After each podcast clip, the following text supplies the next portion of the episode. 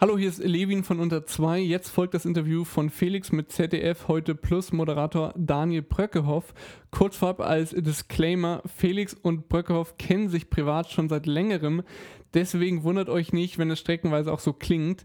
Das nur als kleiner Transparenzhinweis. Jetzt viel Spaß mit dem Interview.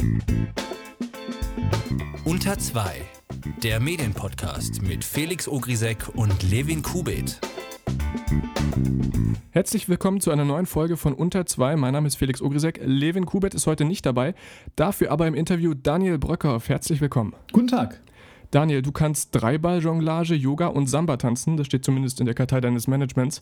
Wofür kennt man dich sonst noch? Ich frage mich gerade, was mein Management da verzapft hat. Ähm, man kennt mich, glaube ich, aus der Sendung, die nach Markus Lanz läuft. So versuche ich sie immer ein bisschen unter Wert zu verkaufen. Ähm, wir sind die Spätnachrichten im ZDF heute Plus und da wir aber einen wechselnden Sendeplatz haben, ähm, ist es relativ schwierig, eine Stammzuschauerschaft aufzubauen, weil man immer gucken muss, wann wir laufen. Aber man, wir laufen sehr verlässlich nach Aspekte und nach Markus Lanz. Das ist eine ganz gute Orientierungsgröße. Und dann erzählen wir in 15 Minuten, was wir fanden, was diesen Tag ausgemacht hat, versuchen mal eine andere Perspektive auf die Dinge zu gewinnen oder auch mal Nachrichten nach vorn zu heben, die den ganzen Tag über so ein bisschen vernachlässigt wurden. Heute Plus machst du jetzt schon seit 2015. Das ist ja eine Magazinsendung, so ungefähr wie das Heute-Journal oder die Tagesthemen. Aber was unterscheidet denn deine Arbeit von dem, was ähm, Ingo Zamperoni macht? Also Erstmal gar nichts. Äh, Ingo Zamparoni, Karim Joska, Klaus Kleber, äh, Maria Slomka, wir machen alle dasselbe. Wir sitzen dort ähm, abends, ich ein bisschen später als die anderen, und überlegen uns, wie wir die Beiträge, die wir mit der Redaktion den Tag über ausgefuchst und ausbaldowert haben, äh, möglichst klug anmoderieren können. Die anderen haben ein bisschen mehr Zeit. Wir sind halt nur 15 Minuten lang, ähm, die haben 30 Minuten. Ähm, vom Ding her ist aber unser Ansatz halt der, dass wir überlegen, okay, was ist heute schon groß gefahren? In der Redaktionskonferenz um 11 Uhr ist dann immer die erste Frage, macht das sonst noch jemand oder was machen die anderen? Und wenn wir feststellen, okay, die 17 Uhr heute, die 19 Uhr heute und das Heute-Journal machen alle sagen wir, die, die Diskussion über diesen Gentest für Schwangere, ob ein Kind möglicherweise eine Trisomie hat, dann überlegen wir, können wir da einen anderen Zugang finden? Oder die Geschichte irgendwie auf den Kopf stellen oder machen wir es nicht, weil es heute sowieso überall gemacht wird. Dafür ist aber meinetwegen die Festnahme von Wikileaks-Gründer Julian Assange ähm, bei den anderen etwas unterberichtet und wir rollen das Ganze nochmal auf und widmen dem zum Beispiel zwei Beiträge und ein Gespräch oder einen Beitrag und ein Gespräch. Und was dann noch dazu kommt, ist, dass wir äh, zweimal die Woche einen Livestream machen. Der ist zwischen 15 und 25 Minuten lang äh, immer 20.30 Uhr in diesem Internet auf verschiedensten Streaming-Plattformen, außer auf Twitch, weil wir keine Gamer sind. Und ähm, da widmen wir uns wirklich sehr ausführlich einer Thematik. Also dann reden wir wirklich 15 ähm, bis 20 Minuten mit einem Gesprächsgast oder einer Gesprächspartnerin, einem Betroffenen oder einer Betroffenen, ähm, Experten, Expertinnen über das Thema des Tages oder was gerade so ähm, durch die Nachrichtensendungen mal ändert. Das muss nicht immer super aktuell sein. Wir gucken aber, dass wir irgendwie schon einen Aufhänger finden, der irgendwie am Tag oder um den Tag herum liegt. Ähm, dann haben wir dazu ein bis zwei Einspielfilme und äh, Kommentare aus der Zuschauerschaft oder Fragen, die wir dann auch versuchen ins Gespräch mit einzubinden. Das ist eine relativ neue Form des Journalismus, also ein Livestream, der interaktiv ist, äh, die wir seit 2015 schon so betreiben, aber wir haben das ganze Ding letztes Jahr halt auf den Kopf gestellt. Bis dahin haben wir die Sendung, wie sie war, also quasi die gebaute Fernsehsendung mit vier bis fünf Beiträgen und Nachrichtenblock auch im Internet vorher ausgestrahlt um 23 Uhr, hatten da auch eine beständige Zuschauerschaft, aber hatten auch irgendwann das Gefühl, das ist nichts, was wirklich dem nonlinearen Sehen im Internet wirklich entgegenkommt. Also eine gebaute Fernsehsendung, äh, die eigentlich nur sich daran unterscheidet, dass sie zwischendurch Zuschauerkommentare hat, die wir halt auch immer versucht haben einzubinden. Und deswegen haben wir so überlegt, okay, wir gehen mehr in so die Podcast-Richtung, ähm, ein Thema monothematisch aufbereitet, aber halt interaktiv und im Livestream. Und diese, so, diese, diese Zuschauerschaft, die ihr da einbindet, ist das dann schon das, was man unter diesem sogenannten Open Journalism versteht? Ja, auch. Also Open Journalism ist ein bisschen weiter gefasst. Das Konzept sieht vor, dass man in der Recherche schon die Zuschauer mit einbindet, gerade wenn es um, sich um Langzeitrecherchen handelt, die wir als Nachrichtensendung eher selten machen. Wir profitieren eher von Langzeitrecherchen unserer Kollegen, zum Beispiel von Frontal 21, wo wir dann Sachen übernehmen oder von Zoom. Ähm, aber das ist genau das. Du guckst, was die Zuschauer zum Beispiel zu einem Thema zu sagen haben. Du ähm, schaust, ob die irgendwie Experten kennen oder auch betroffen sind vielleicht von einer Geschichte oder wie sie Geschichten weiterdrehen können, wenn sie sagen, ihr habt Beitrag Y gemacht und ähm, das betrifft mich auch, aber ich habe dann noch einen anderen Aspekt oder ihr habt das Thema von einer anderen, von der falschen Sichtweise betrachtet, sieht es doch mal so. Also das, das gucken wir schon, dass es auch passiert bei uns. Ähm, viel mit Community-Arbeit, also in den Kommentaren immer die Leute nicht allein lassen, sondern gucken, dass man sie begleitet und die Diskussion auch so ein bisschen führt. Ähm, aber genau das ist auch das, dass man direkt in die Sendung reingrätschen kann. Was wir früher mehr gemacht haben, ist tatsächlich die Leute an der Redaktionsarbeit teilhaben lassen, also zusehen lassen. Wir haben Livestreams aus der grünen Hölle gemacht, also wie wir unser Nachrichtenstudio liebevoll nennen, weil es sehr groß und sehr grün ist. Ähm, und, und haben auch teilweise Livestreams aus der Redaktion gemacht. Das haben wir aber ein bisschen zurückgefahren, einfach weil wir gucken mussten, dass wir uns auf ein paar Sachen fokussieren und man halt auch feststellt, es ist zwar interessant, Journalisten mal im grünen Studio zu sehen oder vor einem Bildschirm, aber die große Masse erreicht man damit nicht und dann kann man seine Energie auch ein bisschen mehr fokussieren und zum Beispiel eher auf die Themen setzen. Das heißt, ihr habt dann festgestellt, dass Open Journalism so teilweise eben doch ein Stück Nische ist, weil es sich nicht täglich und auf alle Medien anwenden lässt? Es lässt sich nicht so gut auf Nachrichtensendungen anwenden, wenn man tatsächlich sich auf die Fahnen geschrieben hat, den Tag chronologisch zu begleiten. So, das ist ja schon was, weil dann schaut man eher auf die öffentliche Debatte und weniger darauf, wie haben die Zuschauer reagiert. Das geht aber im Internet, also gerade für Online-Medien, glaube ich, besser als für lineare Nachrichtensendungen, ähm, weil da einfach mehr Platz ist. Wir haben halt immer nur noch diese 15 Minuten, die wir im Fernsehen versenden. Ähm, und da bist du einfach limitiert. Versenden? Ja, man nennt das Versenden. Okay. Ja, man, ähm, also wir senden quasi und dann ist es irgendwann versendet. dann ist es weg. Äh, früher sagte man auch, das versendet sich, wenn man merkte, oh, ein Rechtschreibfehler, oh, man hat Unsinn behauptet. Ach, Quatsch, das versendet sich. Das geht heute zum Glück nicht mehr, das finde ich sehr gut. Ähm, das hast mich abgelenkt, vielen Dank. Gerne, äh, gerne. Wo war ich?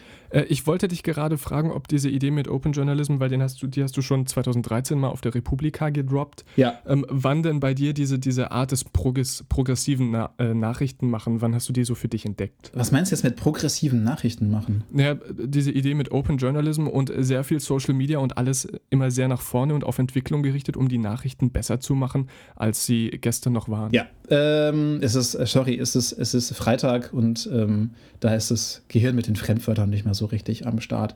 Äh, das meinst du? Hm. Es hat sich eigentlich so ergeben, ich bin mit der Idee rausgegangen, habe die schon damals, als ich beim Nachrichtenmagazin, äh, beim, beim Medienmagazin ZAP war, ähm, quasi auch promoted und auch da schon versucht zu leben und das ZDF hat damals dann die heute Plus entwickelt und das passte einfach sehr gut zueinander. So meine Idee und mein Arbeiten und deren Idee und, und das Konzept hinter der Sendung und von daher ähm, hat sich das eher mehr getroffen, als dass ich gesagt habe, ey, wir müssen unbedingt eine progressive Nachrichtensendung machen, die Open Journalism-Konzepte irgendwie mit einbindet. Das hat sich eher dann so ähm, ergeben. Da, da, trafen sich zwei Gleichgesinnte. Das hat äh, sehr gut funktioniert.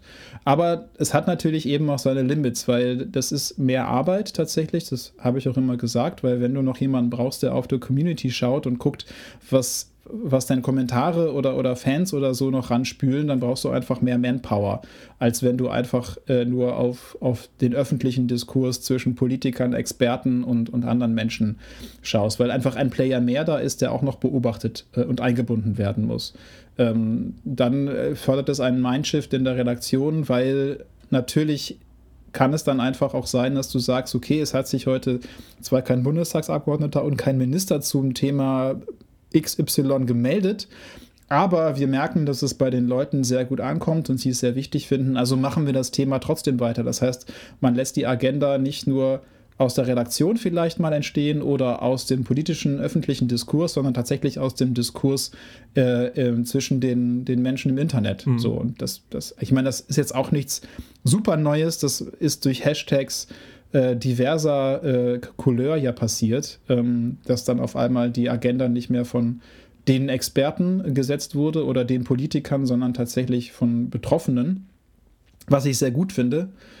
Ähm, aber das kann natürlich auch auf einer sehr viel kleineren Skala passieren, wenn du einfach siehst, äh, da sind Menschen, die interessieren sich sehr für einen bestimmten Krisenherd, weil sie davon betroffen sind, aber das findet in Deutschland fast nicht statt, weil man meint, Deutschland interessiert sich dafür nicht. Dann kann man da trotzdem mal draufsetzen und sagen, ey, hier sind öfter mal Leute, die fragen, zum Beispiel nach dem Jemen-Konflikt, deswegen machen wir das. Das machen mittlerweile aber auch viele andere ähm, Redaktionen, gerade die neuen Funkformate machen das vermehrt und das finde ich sehr, sehr toll. Jetzt ähm, ist es genau zehn Jahre her, dass du deinen Abschluss an der RTL Journalistenschule gemacht hast. Und ähm, damals. Sehr gut recherchiert. Danke, danke. Und äh, damals allerdings exklusiv für TV-Produktionen, wenn ich das richtig verstanden habe. Ja. Fernsehen hat ja äh, in erster Linie mal relativ wenig mit äh, crossmedial und alles für alle aufbereiten zu tun. Wie, wie bist du hm, damals also, auf die Idee gekommen, explizit und nur Fernsehen zu machen und wann bist du abgebogen? Ähm, andersrum. Also es ist tatsächlich schon so gewesen, dass während meiner Ausbildungszeit 2007 bis 2009 Gott, ist das lange her. Ähm, dieses Cross-Mediale, wie es damals noch hieß, du hast dieses Wort in den Mund genommen, pfui, ähm, noch, also auch schon da war. So, es, da, damals gab es auch schon dieses Internet, auch wenn du dir das nicht vorstellen magst. Ähm, es gab damals auch schon Podcasts, äh, die, wurden, die, die wurden damals quasi geboren. Ähm, und ich erinnere mich an eine sehr schöne Unterrichtsstunde mit Daniel Fiene, der bei uns auf einmal jetzt bei der Rheinischen Post im Unterricht stand und uns was von Podcasts erzählt und dass er was mit Medien als Podcast macht und ungefähr 90 Prozent unserer äh, meiner Mitschüler guckten mit großen Augen auf ihn und wussten nicht genau, was er damit eigentlich meint. ähm, und ich habe, hatte auch ein sehr schönes Erlebnis mit Anke Schäferkort, damals noch RTL-Chefin und dann noch viele Jahre später, die bei uns in den Kurs reinkam und ich sie fragte, was ist eigentlich ihre Internetstrategie? Und sie mir quasi durch die Blume sagte, wir gucken mal.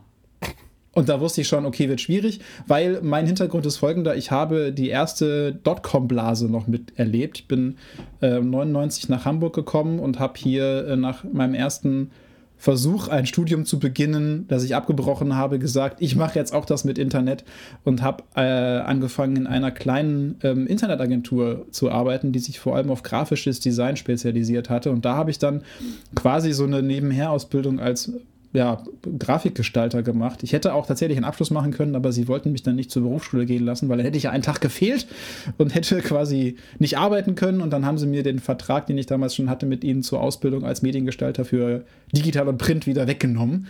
Äh, trotzdem habe ich da sehr viel gelernt über Internet machen. Und äh, als dann die Dotcom-Blase 2001 platzte und alles den Bach runterging, ähm, bin ich dann nochmal an die Uni und habe dann das mit Medien gemacht. Und hatte aber dieses Internet immer im Hinterkopf, habe während meines Studiums für kleine mittelständische Unternehmen Webseiten gebaut und, und äh, designt. Ähm, das heißt, ich hätte auch einer von diesen Start-up-Leuten werden können, aber habe ich dann doch nicht gemacht, weil mir dann dieses starke unternehmerische Gen doch irgendwie fehlt, das Lust darauf hat, sich mit Zahlen zu beschäftigen und mit Paragraphen und mit Angestelltenverhältnissen. Und wenn du damals schon eine Cross-Media-Vorstellung hattest, ähm, wie hat die sich verändert? Also, was hast du damals, von was hast du damals geträumt und welche nüchterne Realität hat dich jetzt getroffen? Die nüchterne Realität hat mich ziemlich schnell getroffen, sobald du in eine Redaktion gegangen bist, ähm, die nicht äh, explizit online und digital gemacht hat, war halt sehr klar auch schon damals und das hat sich bis heute teilweise nicht so sehr verändert. Ähm, damit haben wir nichts zu tun, das kennen wir nicht, das wollen wir nicht und das macht uns alles kaputt. So und ähm, ich sehe natürlich heute mehr als damals, dass es manchmal schwierig ist, diese, diesen digitalen Wandel ähm, zu machen, den auch anderen Leuten zu erklären, die damit gar nichts zu tun haben. Äh, dass es auch schwierig ist, diese Welten teilweise zu erklären, weil es mittlerweile auch Welten gibt, die, die, die verstehe ich nicht. Also ich hätte auch sehr gut ein YouTuber werden können. TikTok. Ja, TikTok ist eigentlich für mich nur so ein, so ein, na, so ein Abklatsch von allem, so ein Mashup von, von allem, was es so da, da draußen so in den letzten Jahren gab, von Vine und Snapchat und Instagram und ähm, irgendwie alles durcheinander geworfen. Nee, aber ich hätte auch einer der ersten YouTuber werden können, hätte ich ähm, mich damals darauf eher fokussiert. Äh, manchmal ärgere ich mich noch darüber. Äh, aber diese Welt ist mir einfach fremd geblieben. Und mir ist YouTube teilweise, ich kenne die Mechanismen, ich kenne die Kultur, ich weiß, was da passiert, aber es ist nicht so, dass ich daran aktiv teilhabe und sage, geil, äh, wieder jemand, der mir in zwölf Minuten erklärt, äh, wie es ihm gerade geht und oder der mir in ellenlangen Videos erläutert, wie sein MacBook funktioniert oder der acht Minuten braucht, um mir zu zeigen, wie, einem, wie seine neue Maus geht. Ähm, Ganz zu schweigen von noch viel furchtbareren Dingen, die es da drin gibt. Also diese Kultur ist mir zum Beispiel fremd geblieben und ich weiß, dass es sehr schwierig ist, das Leuten zu erklären, die mit diesen ganzen Kultur nichts zu tun haben, also mit allen Auswüchsen nicht. Mir sind auch Let's Plays eher fremd, so. Aber ich weiß halt mittlerweile, dass, wie das funktioniert und dass es das gibt und kann das anerkennen und respektieren und das ist halt aber manchmal schwer, wenn du damit gar nichts zu tun hast, es bessert sich, also gerade auch durch das Content-Netzwerk von ARD und ZDF merke ich bei den öffentlich-rechtlichen, da hat bei manchen wirklich was Klick gemacht und quasi nach dem Motto, ah, jetzt müssen wir, jetzt sollen wir, jetzt dürfen wir aber auch. Und da wurde den Onlinern oder den Leuten, die digital denken, auch mehr Gewicht verliehen. Ich habe auch einfach oft in Redaktionen noch zu hören bekommen, ah ja, das ist der Typ mit dem Internet. Na, hockse wieder vor Twitter. Ähm, das war lange Zeit nichts, was wirklich ernst genommen wurde. Ja, aber und, abgesehen, ähm, abgesehen von den alten Redakteuren, was wäre denn damals deine Vorstellung der Darstellungsform und des Ausspielwegs gewesen? Denn, denn Facebook-Livestreams und Instagram-Stories gab es ja damals noch nicht. Das stimmt und ich hätte damals auch nicht mir jeweils vorstellen können, dass es jemals sowas wie Instagram Stories oder Snapchat gibt. Ich finde diese Darstellungsform fantastisch und, und wirklich eine Revolution für Bewegtbildmacher. Ähm, Livestreams, ja, im Grunde sind Livestreams, das ist interessant, schon wieder wie Fernsehen. Also das ist ganz spannend, dass sich da im Grunde Livestreams mit dem linearen Fernsehen und dem normalen, ich sag mal, UKE-Rundfunk nichts tun, weil es ist immer dasselbe. Jemand steht vor einem Mikrofon oder einer Kamera und sendet live gerade jetzt in diesem Moment raus. Und das Interessante ist häufig das, was da jetzt gerade passiert. Deswegen sind Livestreams besonders erfolgreich, wenn es um Breaking News oder die sich entwickelnde Geschichten geht und nicht so erfolgreich, wenn es um Sachen geht, die halt gerade keine hohe aktuellen Bezug haben. Ähm, das, aber das hätte ich mir damals auch so noch nicht vorstellen können, einfach weil diese Technologie noch gar nicht da war. Was ich mir aber immer vorgestellt habe, sind genau einfach Medien oder, oder Erzählformen, die den Zuschauer mit einbinden. Weil das eins der ersten Sachen war, die mich im Fernsehen furchtbar frustriert haben. Du machst einen Beitrag, arbeitest da ein, zwei, drei Tage dran mit viel Liebe und dann ist es irgendwann fertig und dann packst du es in den Ausspielkanal, rennst damals noch mit einem Matzband durch den Sender und schmeißt es dann tatsächlich einen, einen physischen Rekorder, wo dann jemand tatsächlich physisch mit einem mit seiner, seinem Finger auf einen Play-Button gedrückt hat, damit der Beitrag dann anlief nach der Anmoderation und dann war der weg. Ärgert dich denn das? Dann war deine Arbeit weg. Und das hat mich sehr geärgert. Ärgert dich denn, dass Twitter als, als äh, Publikumsinteraktionsmöglichkeit in Deutschland nicht so richtig funktioniert? Nö. Nö, wir haben halt andere ähm, Wege. Also mich, mich ärgert eher die Art und Weise, wie Publikum sich teilweise im Internet benimmt oder wie auch, wie sie nicht ernst genommen werden oder manchmal viel zu ernst ernst genommen werden. Das ist eher so die Diskussion, die mich da ärgert. Dass Twitter jetzt vor allem so ein Politiker- und, und Journalistending und sehr politikinteressierte Menschen geblieben ist, das finde ich jetzt nicht so schlimm. Das ist aber auch einfach, glaube ich, der, der Größe unseres Landes geschuldet. Und tatsächlich auch, dass Twitter es relativ schwer gemacht hat, am Anfang Menschen klarzumachen, wie man dieses Ding bedienen soll. Da war Facebook immer sehr viel intuitiver und deswegen ähm, ist meine Mutter auch auf Facebook und nicht auf Twitter. Okay, lass uns mal eine kleine, eine kleine Utopie aufmachen. Wie würde denn das Nachrichtenformat aussehen, wenn du es komplett selber gestalten könntest? Mm. Boah, schwierige Frage. An dieser Frage. Stelle können wir gerne schneiden, wenn du nachdenken möchtest. mm. Das ist nicht eine schwierige Frage. Also ich finde, viel von dem, was wir bei heute Plus machen, ist schon sehr richtig und geht in eine, in eine tolle Richtung, ähm, weil wir häufig auch überlegen und ich auch in meinen Anmoderationen überlegen, erstens, wie viel kriegt man über die Uhrzeit noch mit? Sowas, was kann man da noch verarbeiten, aber auch, ähm, was ist eigentlich der Hintergrund der Geschichte? Was ist die Vorgeschichte? Äh, Nachrichten haben so ein bisschen das Problem, dass sie auf der einen Seite zeitlich begrenzt sind, weil Menschen auch nicht so viel Zeit in ihrem Tag haben, sich alles reinzuziehen und dann häufig den aktuellen Stand der Entwicklungen abbilden sollen oder müssen. Das ist, der, das ist die Aufgabe. Wenn du aber, das ist ein bisschen wie bei einer Soap Opera, nicht jede Folge guckst und nicht immer weißt, was gerade passiert, dann kann es dir passieren, dass du nach fünf Tagen Nachrichtenabstinenz einfach äh, nicht mehr mitkommst. Es kann aber auch passieren, dass du nach einer Woche Nachrichtenabstinenz wieder anmachst und denkst, warte mal, dieser Brexit-Beitrag lief denn nicht letzte Woche schon, weil es sich einfach nichts getan hat, außer dass noch eine Konferenz mehr stattfand. Das heißt, diese Chronistenpflicht, die Nachrichten haben oder teilweise auch meinen zu haben, die ist manchmal auch echt ein Hindernis. Ähm, und da gibt es jetzt auch ganz tolle neue Bestrebungen oder Ansätze. Da hat zum Beispiel ähm, Björn Staschen, der für die Tagesschau arbeitet, hier beim NDR in Hamburg, ähm, einen Aufsatz letztens geschrieben und meinte, man muss Nachrichten von diesem Linearen entbinden. Nachrichten dürfen doch mal nicht linear sein und man muss nicht immer die nächste Umdrehung mitnehmen. Also da gibt es auch ganz, ganz interessante Denkansätze. Und wir überlegen tatsächlich dann immer, um auf den Anfangsgedanken zurückzukommen, was hat der Zuschauer davon vielleicht eventuell noch nicht verstanden? Ähm, oder hat der die Vorgeschichte überhaupt mitbekommen? Ich erzähle in meinen Anmoderationen auch häufiger als andere Moderatoren in ähnlichen Formaten, was bisher geschah. Also quasi so ein Recap, damit man sich nochmal erinnert, ah ja, okay, äh, das und das ist passiert, das und das war der Grund, okay, und jetzt steigen wir nochmal in die Geschichte mit ein, einfach damit man mehr begreift, was da eigentlich vorgeht.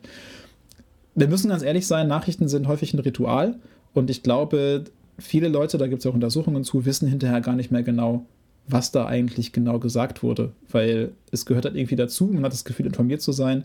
Und ich glaube, daran kann man noch arbeiten, ähm, dass man das auch stärker fokussiert auf ein Thema, ähm, was heute gerade wichtig ist. Aber diese Chronistenpflicht, die gehört auch einfach zum Nachrichtenmachen dazu. Deswegen sitzen wir immer in so einem Spagat ähm, der, der, der Sache. Es gibt aber tolle Sachen, finde ich. Also wie zum Beispiel Deutschlandfunk, der Tag, der Podcast, der sich auch einfach drei Themen annimmt, die in 25 Minuten behandelt und die aber intensiver bespricht, als das in den Kurzbeiträgen, die den Tag über laufen, der Fall war.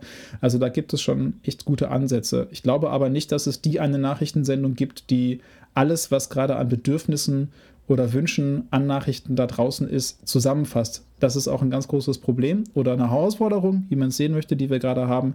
Das Publikum mit seinen Wünschen, Vorstellungen und seinem Konsumverhalten diversifiziert sich extrem aus.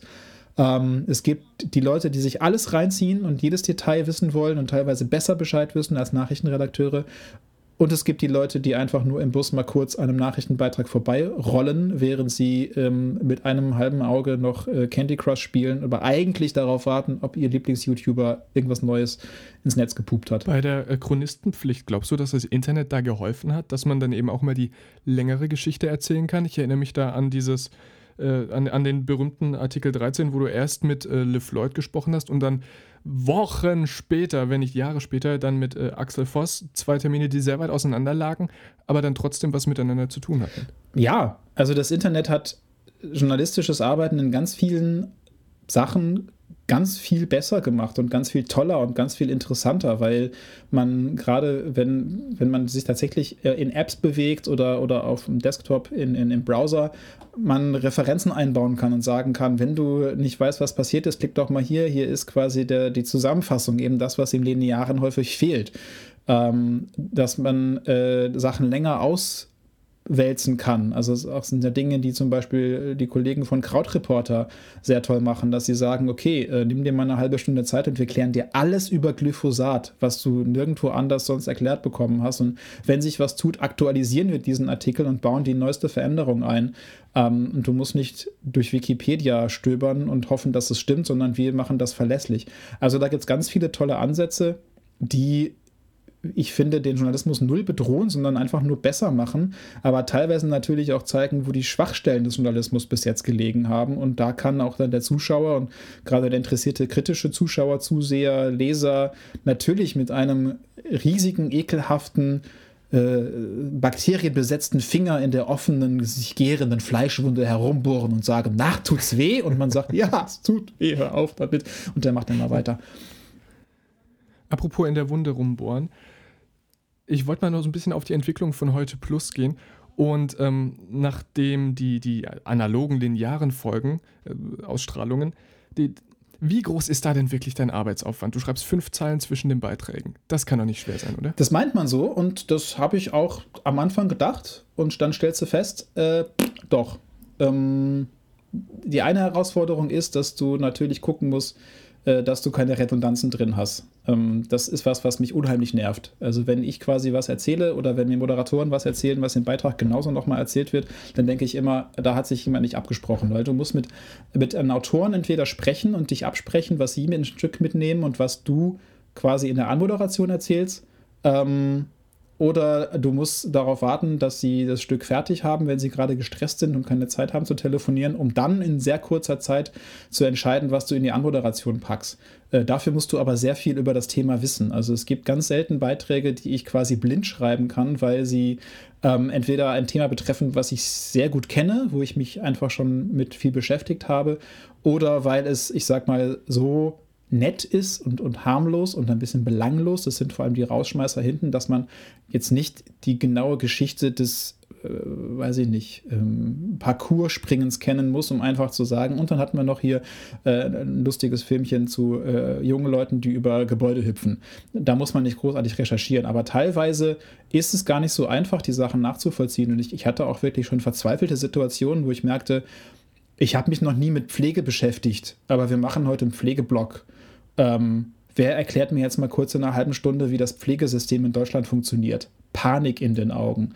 Ähm, viel davon muss auch in sehr kurzer Zeit geschehen. Das heißt, mein Tag fängt immer ähm, erstmal langsam an, dass, dass wir eine Redaktionskonferenz haben und dann guckt man so über die Artikel und ich lese immer dann auch längere Artikel, um auch überhaupt zu verstehen, worum es in den Filmen geht, um dann teilweise auch nochmal selber Impulse reinzugeben, wenn, wenn so ein Manuskript äh, zu uns in die Redaktion kommt, dass ich sage, ich habe da noch was gelesen oder da was gesehen, das finde ich einen spannenden Aspekt. Ähm, und dann sich zu überlegen, wie kann ich das, was ich ver vermitteln möchte, in sehr kurzer Zeit vermitteln. Also wenn ich jetzt hier auf unseren Aufnahmebalken gucke, dann reden wir schon relativ lange miteinander. Äh, das Ganze könnte man auch komprimieren, aber gerade das Komprimieren ist eines der schwierigsten Aufgaben, dass man das Ganze, was man sich da überlegt hat, als Gedanken so in 30 bis 50 Sekunden zusammenpackt, dass es A einfach zu verstehen, B richtig, C logisch und äh, D am besten noch äh, irgendwie unterhaltsam ist oder zumindest so, dass man sich gerne anhört. Äh, das ist teilweise, da sitze ich echt und beiß mir die Fingernägel ab. Es gibt Tage, da läuft es total super. Ähm, da bin ich relativ fix fertig und es ist tatsächlich dann das Gefühl, äh, ich schmeiße da nur mal ein paar fünf Zeilen hin. Das sind aber Tage, wo ich entweder schon viel zu den Themen weiß und ganz genau weiß, das war der Gedanke, den hatte ich heute Nachmittag um zwei schon und der passt immer noch. Super geil, ähm, schreibe ich kurz auf. Ähm, oder Tage, wo die Themen halt nicht so, so komplex sind. Aber versuch bitte mal in zwei Sätzen zu erklären, was der Backstop ist, der Backstop beim Brexit ist, so rum, der Brexit-Backstop ist, äh, wie der funktioniert und wo das Problem ist. Den musst du aber teilweise erklären nochmal oder du musst du überlegen, erklärst du den nochmal, weil du sonst den ganzen Beitrag nicht verstehst. Und wenn du jetzt auf die Straße gehst und jemanden fragst, können Sie mir mal kurz den Backstop erklären beim Brexit, dann wette ich mit dir, dass 99% der Menschen das nicht tun können und das recht nicht innerhalb von zwei Sätzen wir haben gerade über das Komprimieren gesprochen. Das war eine sehr lange Antwort. Ich wollte dich auch noch fragen im Hinblick auf die Entwicklung von heute Plus. Ähm, es ist ja immer so, du, du, du lebst in Hamburg und fährst dann für eine Woche nach Mainz und äh, moderierst da dann im Wechsel mit der Kollegin. Früher war es so, dass du in der Off-Woche Reportagen gemacht hast. Die Reportagen mhm. sind verschwunden. Warum das? Die Reportagen sind aus mehreren Gründen verschwunden. Ähm, einmal habe ich festgestellt, dass ich dadurch, dass ich jetzt zum dritten Mal Vater geworden bin letztes Jahr, ähm, die Zeit in meinen Off-Wochen einfach mehr nutzen möchte, um mit meiner Familie was zu machen, beziehungsweise für meine Familie da zu sein, beziehungsweise die Zeit, die ich nicht da bin, wieder aufzuholen. Ähm, das ist das eine, also ganz einfach private Gründe. Das andere ist tatsächlich mhm. auch die Frage gewesen, wie können wir diese Reportagen weiterentwickeln. Ähm, wir haben so ein bisschen äh, manchmal die Schwierigkeit gehabt, dass die Reportagen nicht die Informationsdichte hatten, die wir gern gehabt, hatten, gehabt hätten, weil wir uns vorgenommen haben, nicht mit Off-Text zu arbeiten. Ähm, das war ein Impuls von mir, aber wir haben dann festgestellt, dass wenn du nicht mit Off-Text arbeitest, sondern nur mit O-Tönen, dann müssen die O-Töne entweder sehr gut und sehr dicht sein, damit du genug in drei Minuten packen kannst, oder die Reportagen müssen entsprechend lang sein. Da wir aber keine sechs bis acht Minuten machen, sondern gemacht haben, sondern drei Minuten, hatten wir häufig das Problem, dass wir das Gefühl hatten, okay, wir haben nicht genug erzählt, um die Geschichte wirklich schön zu erzählen, muss man sie länger erzählen. Das heißt, wir hätten doch mit Off-Texten arbeiten müssen.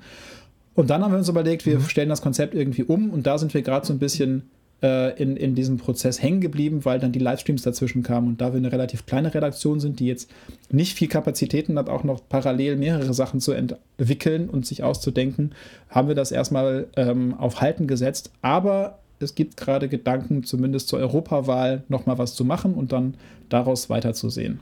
Was ist denn da bei der Heute Plus so passiert? Also, man hat euch erst aus dem großen grünen Studio geschmissen, euch in ein YouTube-Zimmer gepackt und jetzt streamt ihr nur noch zweimal die Woche. Werdet ihr kaputt gespart? Nee, überhaupt nicht. Im Gegenteil, da wurde echt krass viel Geld in die Hand genommen, um dieses YouTube-Zimmer zu bauen. Weil auch das ist, ist äh, also das, das, kann, das kann man natürlich nicht sehen, aber dahinter steckt eine komplett eigene äh, Regie, also eine kleine Regie, eine Selbstfahrerregie, aber das ist schon echt ein, ein Novum.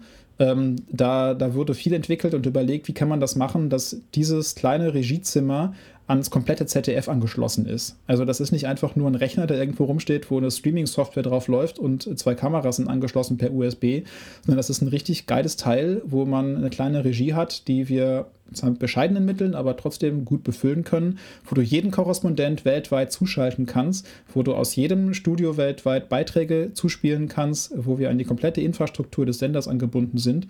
Ähm, und das hat sich einfach diese Sendezeit, die wir gerne haben wollten, hat sich A mit der Sendezeit im großen grünen Studio gebissen, so, ähm, weil da ist kein Slot frei gewesen. Das wäre der 23 Uhr Slot geblieben, aber das hätten wir dann von unseren Arbeitsabläufen nicht hingekriegt.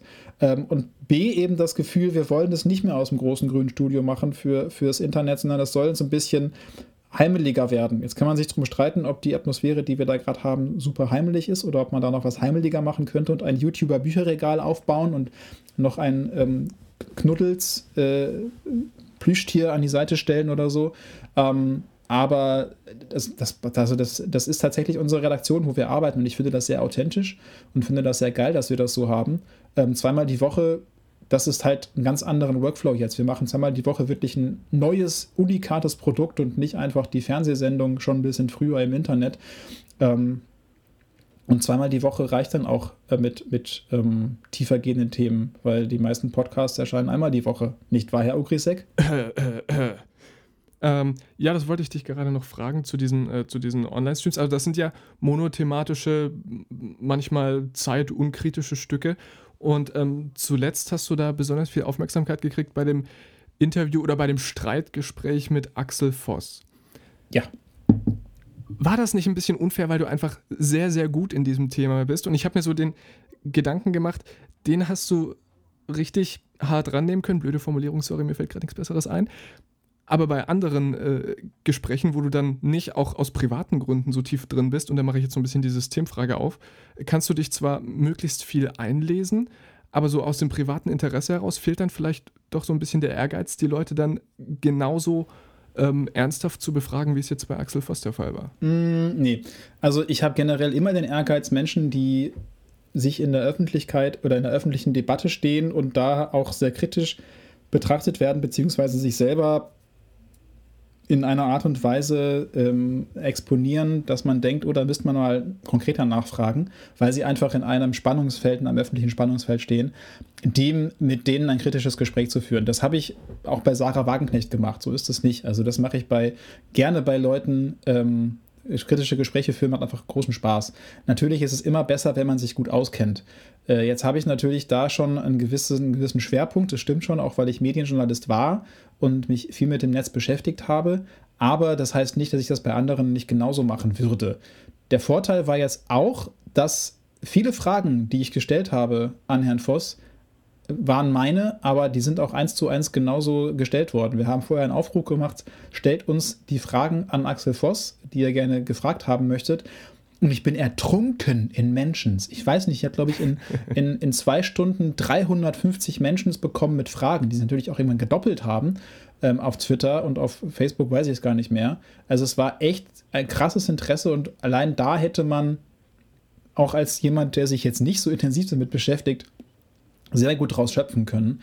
Ähm, natürlich gibt es, gibt es Gemengelagen, da kann man auch ein Streitgespräch führen und da kommen dann nicht solche viele Fragen, da kommt aber auch nicht so ein tiefes Interesse, weil sich weniger Menschen davon betroffen fühlen. Also ähm, man kann auch lange Streitgespräche mit Menschen über äh, Krankenhauskeime führen, was ich auch sehr gerne tun würde. Aber obwohl das ein großes Problem ist, den meisten Menschen ist das Wumpe. Von daher kommt da auch nicht so viel Feedback und man kann sich damit nicht so lange beschäftigen. Also nein, es war nicht unfair, weil Herr Voss hat einfach auch sehr viel Angriffsfläche geboten in den Wochen vorher. Ähm, das war relativ, ich sag mal, einfach, dieses Interview zu führen. Ähm, nicht nur deswegen, weil ich mich da auskenne, sondern weil auch einfach schon viel auf dem Tableau lag, das einfach nochmal gefragt werden musste. Okay, wir haben die 35-Minuten-Marke gerissen. Die äh, Aufmerksamkeit der Zuhörer An dieser Stelle könnte, blenden weil wir es, das Gespräch automatisch für Sie aus. weil es, weil es äh, Internetnutzer sind, könnte da die Aufmerksamkeitsspanne ein bisschen runtergehen. Deswegen machen wir jetzt das, was äh, einfallslose Redakteure an dieser Stelle immer machen: eine Schnellfragerunde. Ach so, ich dachte, wir, wir mal erzählen jetzt einfach die, die, die schlimmsten Altherren- und, und Papa-Witze. So, das macht man doch zwischendurch. Habe ich bei, äh, bei diversen Podcasts gelernt, die auch mal 90 Minuten lang sind. Einfach Assoziationsketten bilden und, und dummes Zeug reden und dann sind alle dabei. Dazu kommen wir später, keine Angst. Schnellfragerunde läuft folgendermaßen ab. Ich ähm, werde dir zwei Dinge nennen, sowas wie ähm, Feuer oder Wasser, und du entscheidest dich dann für eins und sagst in dem Fall Wasser. Ähm, es sind 22 Fragen. Du darfst dreimal weiter sagen. Wenn du das vierte Mal weiter sagst, stelle ich dir die erste Frage wieder, bei der du weiter gesagt hast. Mal gucken, ob du deinen? Überblick behältst. ja, bitte gern. Dann fangen wir an. Twitter oder Instagram? Äh, Instagram, ZDF oder ZDI? ZDF. Android oder iOS? Anwalt oder Eiweiß? Android oder iOS? Ach so, Android oder iOS? iOS. Stones oder Beatles? Äh, Beatles. Netflix oder Amazon Prime? Netflix. Netflix oder ZDF Mediathek? Uh, gemeine Frage. ZDF Mediathek natürlich. Welke oder Böhmermann? Äh, welke? SPD oder CDU? Pff, passe. FDP oder Grüne? Äh, Grüne. SZ oder FAZ? SZ. Bernd Ulrich oder Kurt Kister? Äh, äh, Ulrich. Bildungs- oder Außenpolitik? Nee, warte mal, ich hatte, glaube ich, Bernd Ulrich gerade, ich habe völlig falsch assoziiert. Du meinst, du meintest den, den, den, äh, Politikchef der Zeit. Politikchef der Zeit, genau. Okay, doch, so rum. Nee, nee, nee, den Bernd Ulrich, auf jeden Fall. Doch, Bernd Ulrich, ja, hm, richtig. Hm, hm. Okay. Bildungs- oder Außenpolitik? Ähm, Außenpolitik. NATO-Austritt der USA oder Brexit? Äh, sehr gute Frage. Ähm, eher NATO-Austritt tatsächlich. Trump oder Putin? Ähm, oh.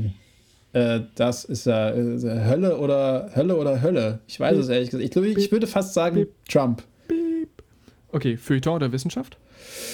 Wissenschaft. Unter drei oder unter zwei? Ähm, kommt drauf an, was? Kannst du das definieren? Nein. Unter drei oder unter zwei? Äh, unter drei. Tagesthemen oder Nachtjournal? Äh, Tagesthemen. Online oder Print? Online. Print oder TV? TV.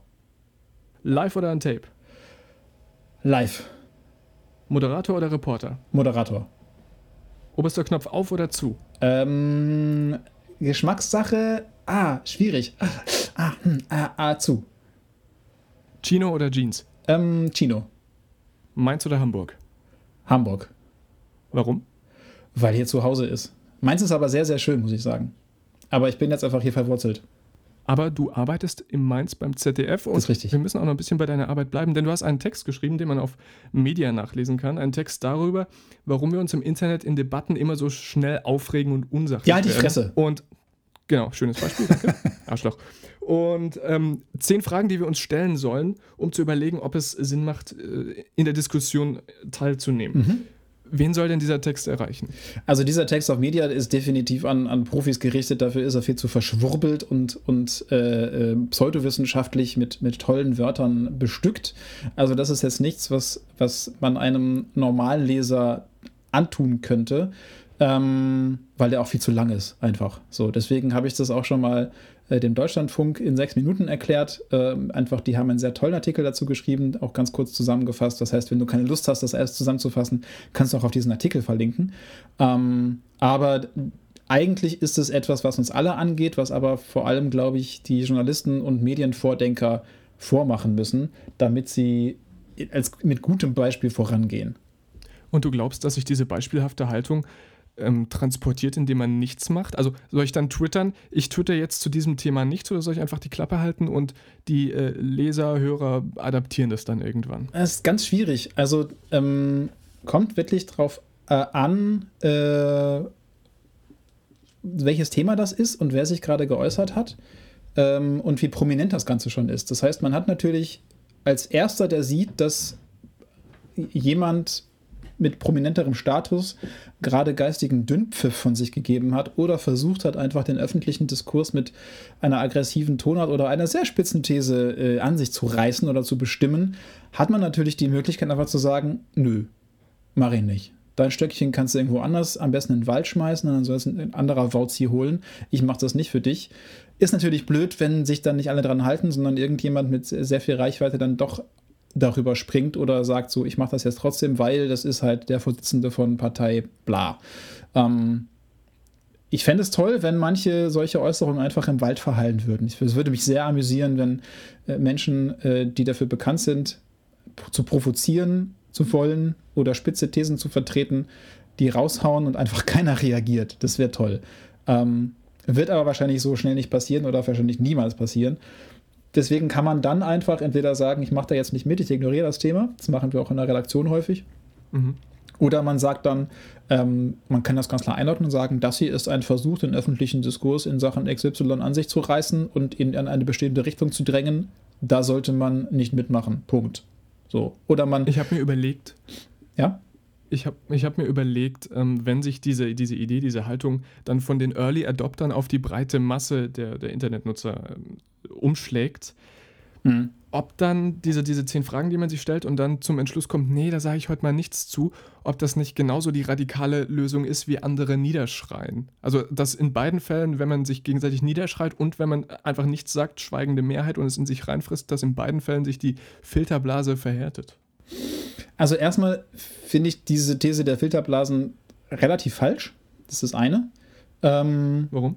Das weil äh, es diese Filterblasen eigentlich nicht gibt.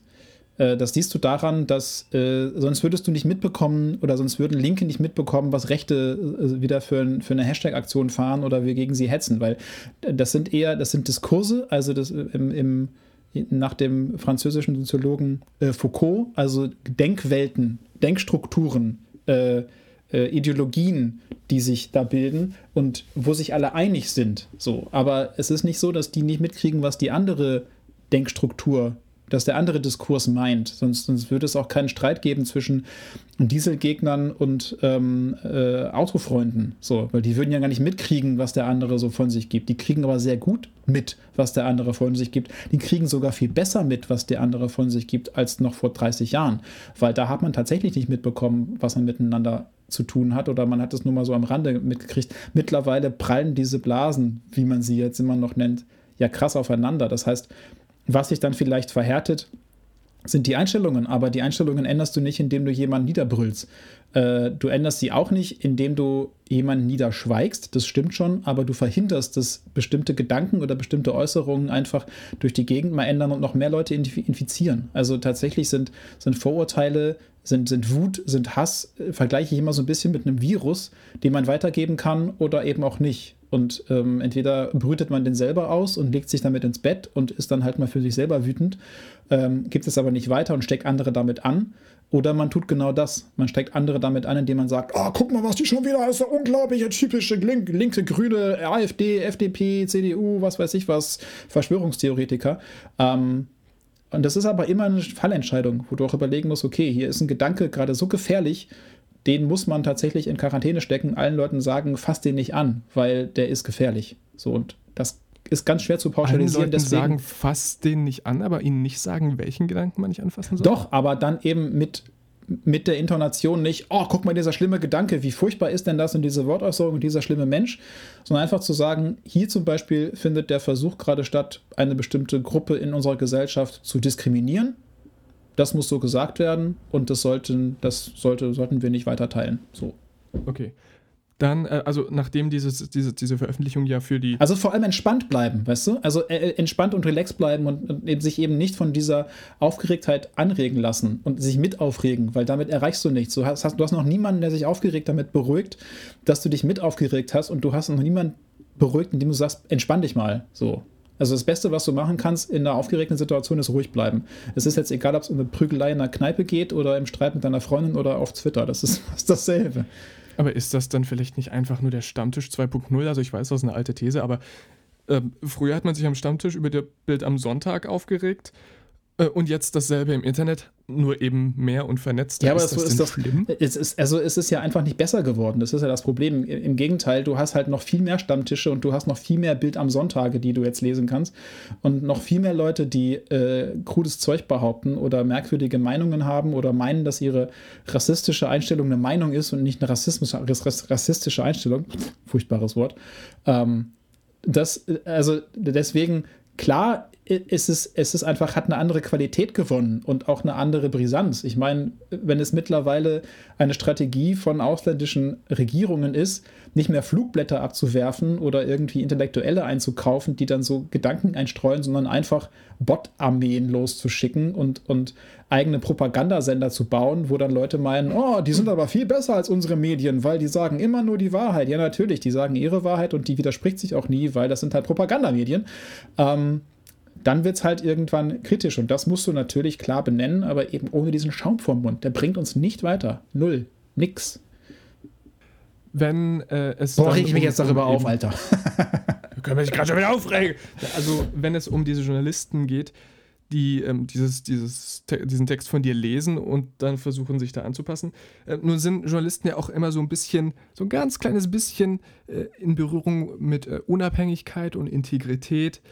Ähm, wie stehst du denn dazu, dass Journalisten ihre, ihre politischen Präferenzen veröffentlichen? Also, dass irgendwie so ein betrunkener Reichelt mal raushaut, äh, ja, die CDU hat da wieder einen guten Punkt gemacht und die Grünen, das war gar nichts, was die hier politisch angepackt haben. Ähm, Oder sollte der Journalist einfach stillschweigen? Nein, nein, nein, ganz im Gegenteil. Also eigentlich, also, also eigentlich finde ich das relativ gut, wenn, wenn Leute ihren Standpunkt klar machen, weil dann kannst du ja viel besser beurteilen, aus welcher Richtung der kommt. Ja, also wenn, äh, wenn du äh, zehn Kommentare von Julian Reichel liest, dann weißt du auch, wo der politisch steht. Da macht er ja keine Hehl draus. Dann ist es zwar nicht notwendig, nochmal zu sagen, dass er eher rechtskonservativ ist als ähm, äh, linksgrün, aber es ist natürlich noch klarer, wenn er sich ganz klar positioniert und dann weiß man, okay, die Wortäußerung von ihm hat man so und so einzuschätzen. Das ist doch, also das finde ich eigentlich den Transparenzgedanken und, und der Offenheit und der Ehrlichkeit gegenüber seinem Konsumenten nur dienlich. So, jetzt stehe ich natürlich als öffentlich-rechtlicher Journalist genau in der Krux, dass ich möglichst vielen Leuten ähm, also für möglichst viele Leute da sein soll, weil ich eben öffentlich bezahlt werde. Das heißt, ich mache nicht eine Sendung, die sich vor allem an ein bestimmtes Publikum richtet, was rechtskonservativ ausgerichtet ist oder linkskonservativ oder äh, grün progressiv, sondern ich muss versuchen, möglichst viele Menschen mitzunehmen. Und da wird es natürlich schwierig, ähm, wenn ich ganz klar sage, ich bin aber der und der Meinung, weil sich dann bestimmte Leute einfach nicht mehr angesprochen fühlen. Das wurde mir auch schon so gespiegelt, dass gesagt wurde, also seitdem ich weiß, wie du denkst, kann ich die Sendung nicht mehr so ernst nehmen. So, das ist natürlich, das ist natürlich ein, irgendwo eine Schwierigkeit. Auf der anderen ja. Seite finde ich aber das auch wieder ehrlich, mir das zu sagen und dann kann ich mit diesem Menschen ehrlich darüber reden und kann ihm sagen, ja, das heißt aber nicht, dass ich, also gerade deswegen versuche ich zum Beispiel in der Sendung ähm, besonders äh, deinen, deine Perspektive mitzudenken, weil ich weiß, dass wir da unterschiedlicher Meinung sein könnten. So, und wenn mir jemand sagt, ja, du guckst doch immer nur aus der linksgrün versifften äh, Journalistenelite-Blase aus deinem Elfenbeinturm, dann frage ich ihn immer, Kannst du mir ein konkretes Beispiel nennen? Weil mich ärgert sowas, wenn ich tatsächlich merke, ich war nicht neutral. Also neutral im Sinne nicht von, ich bin der Schiedsrichter und ich weiß alles besser und nicht im Sinne von, ich gebe kein Urteil ab, aber Neutralität heißt für mich erstmal, ähm, alle Seiten haben erstmal die Gelegenheit, ihren Punkt zu machen und ihr Argument anzubringen und man präferiert keine Seite einfach nur, weil sie aus einer Seite kommt. Das heißt, man präferiert nicht die FDP-Äußerung, äh, auch wenn sie wissenschaftlich oder sonst irgendwie äh, keiner Prüfung standhält und einfach sagt, ja, aber es ist Herr Lindner und deswegen hat er recht, sondern man sagt dann auch, Herr Lindner hat hier Bullshit erzählt, auch wenn man FDP-Wähler ist, jetzt als Beispiel. Insgesa okay, insgeheim. Kommen wir, von der, kommen wir von der politischen Ausrichtung zur Wirtschaft. Ja. Denn äh, du hast ja auch äh, Blutgeld angenommen für PR-Jobs. Äh, Zapp hat da zuletzt darüber berichtet, dass ein Journalist äh, eben das auch gemacht hat. Du hast ja ähm, für die Sparkasse einen Hackathon gemacht, mhm. standest, glaube ich, auch für Microsoft auf einer sehr schönen 360-Grad-Bühne. Mhm. Nur bist du aber der einzige Moderator der Heute Plus in deiner Sendewoche. Wenn jetzt da so ein Stück kommt, wie moderierst du das dann an? Über, diesen, über diese Firma, für die ich gearbeitet genau. habe.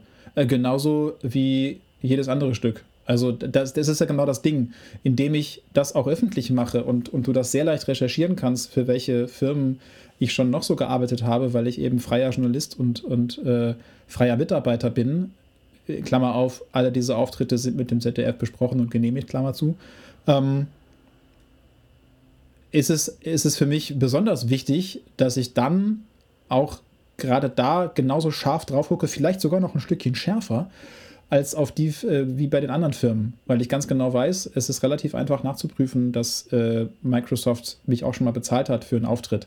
Aber diese ganzen Auftritte, die ich mache, werden ja auch immer vorher gescannt und es wird geguckt, was, was ist meine Rolle da, was ist meine Aufgabe, ist es werblich, ist es so, dass es nach außen getragen wird, dass quasi äh, hier ein ZDF-Moderator auf unserer Veranstaltung rumturnt und ich sage auch ähm, Veranstaltungen ganz klar ab, wenn sie entweder A, meiner Ethik widersprechen, also der Bundesverband der Automatenwirtschaft hat mich dieses Jahr angefragt, ob ich seine Moder äh, Veranstaltung moderieren möchte und ich habe gesagt, nein, das mache ich nicht. So, für euch arbeite ich nicht, äh, weil ich finde, Glücksspiel machen, also weil ich weiß, dass Glücksspiele süchtig machen. So und für eine Industrie, die, die mit Sucht arbeitet, da will ich nicht kein Geld für mitverdienen. Ähm, oder ich gucke halt, ich habe auch, auch, Auftritte abgelehnt vom Bundeskanzleramt äh, Tag der offenen Tür, weil das ist einfach viel zu nah dran. Das, kann ich nicht machen. So, ist manchmal ärgerlich oder auch ärgerlich, wenn ich dann nicht den neuen Samsung-Fernseher vorstellen kann oder anmoderieren kann, weil das gibt sehr viel Geld. Ähm, aber da sage ich, nein, das ist eine Werbeveranstaltung und ich moderiere auch nicht eure Pressekonferenz. Was ist denn das für eine bekloppte Idee? Also solche Anfragen kriege ich auch, dass ein Journalist eine Pressekonferenz moderieren soll. Ärgert es dich, dass du so PR-Jobs machen musst? Mein, mein Konto ärgert das enorm. Äh, äh, dass ich das, wenn ich das nicht mache. Ach so, dass ich solche PR machen muss. Ich muss die nicht machen, aber es ist natürlich. Äh, so hast du gefragt, sorry. Ähm, ich habe das gehört, was ich hören wollte. ähm, also, ich muss das ja nicht machen, ähm, sondern ich mache das, weil ich natürlich äh, um den Umstand weiß, dass A, ähm, das, was ich kann, teilweise gut bezahlt wird und dass äh, Menschen mich dafür auch gerne gut bezahlen, dass ich ihre Veranstaltung gut moderiere. Und das ist natürlich toll, weil ich dann noch ein bisschen mehr Geld verdienen kann. Ich aber einfach auch in einer wirtschaftlichen Situation bin, ähm, die, ja, ich sage jetzt nicht dazu zwingt, weil das wäre Quatsch, aber die natürlich nicht die Sicherheit bietet, die ein Festangestellter hat. Das heißt, ähm, ich habe einen, einen Vertrag, der immer nur eine relativ kurze Laufzeit hat und was danach kommt, Weiß ich einfach nicht. Das heißt, wenn man festangestellt ist, dann hat man natürlich eine ganz andere Sicherheit. Dann weiß man, oh toll, ich kann mir vielleicht ein Haus kaufen mit dem, mit dem Geld oder mal ein neues Auto und ich kann in Urlaub fahren. Und äh, wenn, du, wenn du freier Mitarbeiter bist oder freier Journalist, dann ähm, hast du auch gerade am Anfang deiner Karriere so dieses, äh, ich habe mir dieses Eichhörnchen aus Ice Age, wie heißt es? Äh, äh nicht Sid, sondern. Nee, Sid ist der äh, andere. irgendwas mit S. Ja, stimmt. Thread oder so, oder Scrat, ich weiß es nicht. In dieses ja. Eichhörnchen war immer diese, diese, diese, diese Nussjagd. Also so dieses, dieses Gefühl hat man, dieses Bedürfnis, ganz viele Eiche, diese ganz viele Nüsschen zu sammeln, weil man weiß nie, ob die Nüsschen irgendwann aufhören, ob dann das Eiszeitalter anbricht und man dann auf einmal auf dem Trocknen sitzt oder doch wieder für 50 Euro am Tag arbeiten muss. Ähm, von daher ist es einfach auch ein, ein, ja, ein Fehler im System, sage ich mal dass wir sehr, sehr viele freie Journalisten haben, die auch für öffentlich-rechtliche Anstalten arbeiten und ähm, Schwierigkeiten haben, äh, dann da eine gewisse Sicherheit in ihrem Leben zu etablieren. Das heißt, die öffentlich-rechtlichen könnten sich Integrität kaufen, indem sie ihre Journalisten festanstellen? Ja, vielleicht. Da ist aber auch die Befürchtung, dass man natürlich jemanden, der festanstellt und auf Lebenszeit äh, quasi äh, gefühlt verbeamtet, dann vielleicht ähm, anders arbeitet als jemand, der äh, dann noch ein bisschen mehr Drive drin hat. Also ich kann mir vorstellen, dass das so ein Ding ist. Aber natürlich hat man auch schlechte Erfahrungen gemacht, weil viele Leute waren festangestellt und da, da kommen jetzt diese Pensionszahlungen her, die immer sehr gern von Gegnern des öffentlich-rechtlichen Rundfunks ins Feld geführt werden. Ähm, das ist eine schwierige Sache. Ich möchte da auch ganz ehrlich nicht in der Haut der Verantwortlichen stecken, weil die haben im Grunde nur die, die Wahl zwischen Pest und Cholera äh, festanstellen, hat Vorteile, aber hat auch hat viele Nachteile auch für, diesen, für dieses System, weil dieses System unter, immer unter Dauerbeobachtung steht, ob es nicht zu teuer irgendwie ist, was, was im Grunde ein absurder Gedanke ist, weil die, die von dir genannten Streamingdienste kosten die Hälfte und bieten nur Unterhaltung und nicht das Ganze, was wir jeden Tag da kriegen können ähm, von den ganzen, also diese Unzahl an Radiostationen und Fernsehstationen, die wir da haben, was du da für 17,50 Euro kriegst, das ist ja, also ist ja geschenkt quasi für das Geld. Wir könnten alle nicht mehr leben ohne volle Kanne oder drei nach neun. Es gibt, glaube ich, Menschen, die stehen damit, die stehen deswegen auch gerne auf. Ja, also das hat ja, ja. Das hat, also das ich, hat, bin, ich bin Ingo Mommsen Ultra. Total. Und es hat, hat, was, hat was Schönes, wenn da Leute sitzen, die einem über ihr neues Buch erzählen oder einem zeigen, was man tolles kochen kann oder was man basteln könnte. Das machen wir Journalisten ja immer so gerne runter, weil es irgendwie so, ja, ist da kein richtiger Journalismus, ja nicht kritisch. Ähm, aber die meisten Leute wollen doch einfach nicht den ganzen Tag jemanden haben, der ihnen in den Ohren liegt und, und vornölt, wie schlimm die Welt ist und wie furchtbar alles ist und was da gibt es ein Problem und da eine Krise und da eine schwierige Situation und ähm, sondern auch mal sagt so, ja, guck mal hier, lecker Kaffee und ich habe einen netten Menschen dabei, der hat ein tolles Buch geschrieben. Was für, also wir könnten jetzt dieses kleine PR-Fenster von volle Kanne jetzt quasi für dich hier aufmachen. ähm, was für Arbeitstools verwendest du denn, um A, aktuell zu bleiben und B, deine Stories an den Mann zu bringen? Ähm, meinst du jetzt Stories, Insta-Stories oder welche Stories Ja, genau. Ähm, also ich habe früher, ich habe mit Insta-Stories Tools gearbeitet, um dann irgendwann festzustellen, das frisst viel zu viel Zeit. Also es gibt da solche Sachen wie zum Beispiel Unfold. Damit kann man ganz tolle äh, Rahmen um die Sachen bauen. Oder es gibt, ähm, guck mal kurz hier, WordSwag zum Beispiel. Damit kann man super tolle Zwischentrenner bauen und, und mit geilen Fonts und sowas. Aber das ist einfach, das, wenn du das nicht hauptberuflich machst und das den ganzen Tag machst und das quasi dein Job ist, eine Insta-Story zu bauen, die möglichst geil aussieht, ähm, dann ist es einfach zu zeitaufwendig. Das habe ich dann irgendwie wieder sein gelassen nach einer Experimentierphase. Das heißt, meine Insta-Stories mache ich sehr, sehr herkömmlich äh, mit Instagram und sonst nichts mehr anderem. Ähm, ansonsten verwende ich an Tools sehr, sehr gern Nuzzle. Mhm. Ähm, Magst du es kurz erklären? N-U-Z-Z-E-L. Nuzzle ist ein Kurator für Twitter-Timelines. Das heißt, Nuzzle zeigt mir, was in meiner Timeline in den letzten 4, 8, 12 oder 24 Stunden ähm, am meisten geteilt wurde. Äh, zum Beispiel ist das jetzt gerade, wenn ich es aufmache, der Artikel vom Tagesspiegel in den letzten acht Stunden am meisten geteilt. TÜV hält BR, BER Terminplan für stark gefährdet. Gut, da weiß ich jetzt nicht, ob der Artikel von 2014 oder von 2019 ist, aber er wurde zehnmal geteilt ähm, in den letzten äh, acht Stunden. Das heißt, er scheint relevant zu sein. Oder als zweiter Artikel vom Deutschlandfunk Nova, bloß nichts mit Medien machen, ist neunmal geteilt worden, also auch eine gewisse äh, Relevanz. Das ist total super, um eine Timeline auch von anderen Leuten auszuwerten und zu gucken, was gerade da in diesem, in, in diesem Kosmos los ist. Ähm, außerdem verwenden wir intern äh, Slack äh, beim ZDF und haben das mit diversen anderen Tools gekoppelt, sodass wir zum Beispiel, ich weiß gar nicht, welches Tool das jetzt macht, die Trending Topics von verschiedenen äh, Medien äh, reingespült kriegen und dann gucken können, wie oft ist was wo gelaufen und was ist gerade da aktuell, was ist in der ähm, Community aktuell. Das sind so, so kleine Tricks, die, die ich verwende, ähm, um mich da auf dem Laufenden zu halten. Ansonsten bin ich auch sehr normal abhängig von Push-Mitteilungen.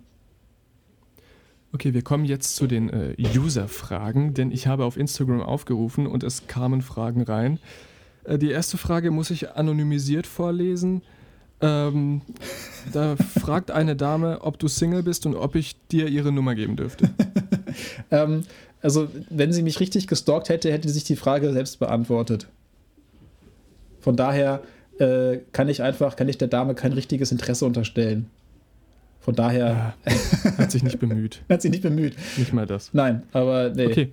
Ich habe es auch schon gesagt, dreifacher Vater, also nein. Frederik fragt, ähm, wo du dich eher beheimatet siehst, im Zeitalter des TV oder im Zeitalter des Internet slash Social Media? Äh, definitiv im zweiten. Wobei ich finde, dass Fernsehen eine sehr große Daseinsberechtigung hat ähm, und ich warte einfach nur auf den Zeitpunkt, wo diese beiden Sachen ineinander fließend übergehen ähm, und wir im Grunde nur noch unterscheiden zwischen äh, Live, also linear und on demand und ähm, wir nicht mehr sagen, ich gucke Fernsehen und ich arbeite fürs Fernsehen, sondern man sagt, ich arbeite für ein On-Demand-Medium oder ich arbeite für ein Live-Medium. Äh, weil Fernsehen hat gerade in Breaking News-Situationen eine sehr, sehr große Daseinsberechtigung, aber auch in allen anderen. Also wenn man, wenn man einfach mal sich nicht den Gedanken machen möchte, welche Netflix-Serie gucke ich jetzt weiter und irgendwie 20 Minuten darauf verdattelt, durch dieses riesige, diesen riesigen Kosmos zu stromen und im Ende festzustellen, man hat auf nichts Bock, weil irgendwie, ne, kann man auch ganz einfach den Fernseher anmachen und dann läuft da was und man kann sich entspannt zurücklegen. Ist auch ganz angenehm manchmal. Und dann kommt heute Plus. Morten, Morten fragt, ähm, wie hast du auf den Klamottenrand von Gemischtes Hack reagiert? Ähm, erstens überrascht, weil äh, ich hätte jetzt nicht gedacht, dass die, diese Sphäre tatsächlich meine Sendung kennt, unsere Sendung kennt und dann auch noch darauf achtet, was ich anziehe. Ähm, dann dachte ich erstmal, was wollen, was wollen die eigentlich? Was ist, what's your fucking problem? Und dann fand ich es total lustig und auch total super, weil ich dann festgestellt habe, dass gemischtes Hack sehr, sehr viele Menschen hören. Ähm, da hast du so die Benchmark für deinen Podcast, lieber Felix. Äh, hm. Und das natürlich geil ist, genauso wie äh, Stefan Raab äh, unsere allererste Sendung in acht Minuten verrissen hat. Da habe ich fast gedacht, also hätte noch ein bisschen mehr äh, Mühe geben können, Jungs, um uns noch ein bisschen mehr Internet-Fame zu bescheren. Ja, das sehe ich aber auch immer wieder äh, auf Instagram unter deinen Fotos. Wobei, ich finde, du provozierst auch ein bisschen, aber stört es nicht, dich nicht, dass du äh, neben dem Journalismus auch sehr oft einfach auf dein Äußeres reduziert wirst mit dieser gewagten Kleidung? Ähm, das gehört einfach zu dem Berufsbild des Moderators dazu. Du kannst ja natürlich jetzt sagen, ich ziehe mir die langweiligsten Klamotten der Welt an, damit überhaupt keiner auf die Idee kommt, überhaupt was dazu zu sagen. Aber tatsächlich ist das Interessante, dass bei, bei visuellen Medien zählen 70 bis 80 Prozent dein Aussehen und, und wie, du, wie du rüberkommst und der Rest das, was du sagst.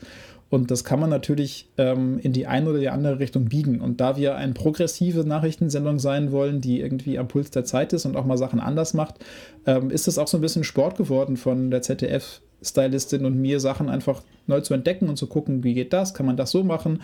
Manchmal geht es auch daneben. Und äh, manchmal gucke ich mir ein Outfit an und denke so, ach, okay. Manchmal ist es sehr, sehr lustig, wie äh, bei der letzten, letzten Sendewoche, als ich ähm, eine Fliege anhatte und eine hochgekrempelte Ärmel und so ein bisschen aussah wie so ein Croupier äh, aus den 20ern und dann kam der Schaltpartner und der sah auch so ein bisschen aus wie aus Babylon Berlin gerade gefallen, weil er sich ein Schnurrbart hat wachsen lassen und einen sehr scharfen Scheitel trug, was er auf den Fotos im Internet nicht hatte. Und da musste ich so ein bisschen lachen, weil also das ist dann schon, ja, es kann natürlich auch den Nachteil haben, dass es vom eigentlichen ablenkt. Ähm, aber das Ding ist einfach, wir sind in einem Aufmerksamkeitsmedium, das mit von der Erwährung Aufmerksamkeit lebt und man muss irgendwie ein bisschen Aufmerksamkeit immer gerieren. Und äh, das gehört aber auch zur, zur, zur Erfahrungskurve dazu, wie, wo man es übertreibt und wo nicht und wo man einfach experimentieren kann und wo nicht. Aber die Ansage war von Anfang an eben nicht eben Anzug wie alle anderen äh, aussehen, sondern auch da ein bisschen was anderes machen, ein bisschen was ausprobieren. Und wir kommen zur letzten Frage. Ähm, keine User-Frage, sondern meine persönliche letzte Frage, dann bist du erlöst. Welche Frage wolltest du schon immer mal beantworten, die dir aber noch nie ein Journalist gestellt hat? Mm, warum liegt hier Stroh? Ich wünschte, ich könnte jetzt irgendwas Schlagfertiges drauf antworten. aber ich steig, ich, über den Ast steige ich dir nicht. Über diesen Ast steige ich dir nicht. Das war das kleine Schweinchen, Daniel Bröckehoff, Moderator von ZDF Heute Plus. Vielen Dank fürs Gespräch. Hat mir Spaß gemacht und äh, schenkt dem Jungen ein Like und ein Share und ein, ein Kommentar und, und send News. Lasst uns bitte gerne ein Feedback da, wie es euch gefallen hat. Das könnt ihr tun, indem ihr unten in die Shownotes äh, schaut. Da findet ihr die E-Mail-Adresse unter 2podcast.gmail.com und die Verlinkungen zu Twitter und Instagram von Levin und mir. Da könnt ihr uns ein Feedback da lassen. Vielen Dank fürs Zuhören und bis zum nächsten Mal. Tschüss.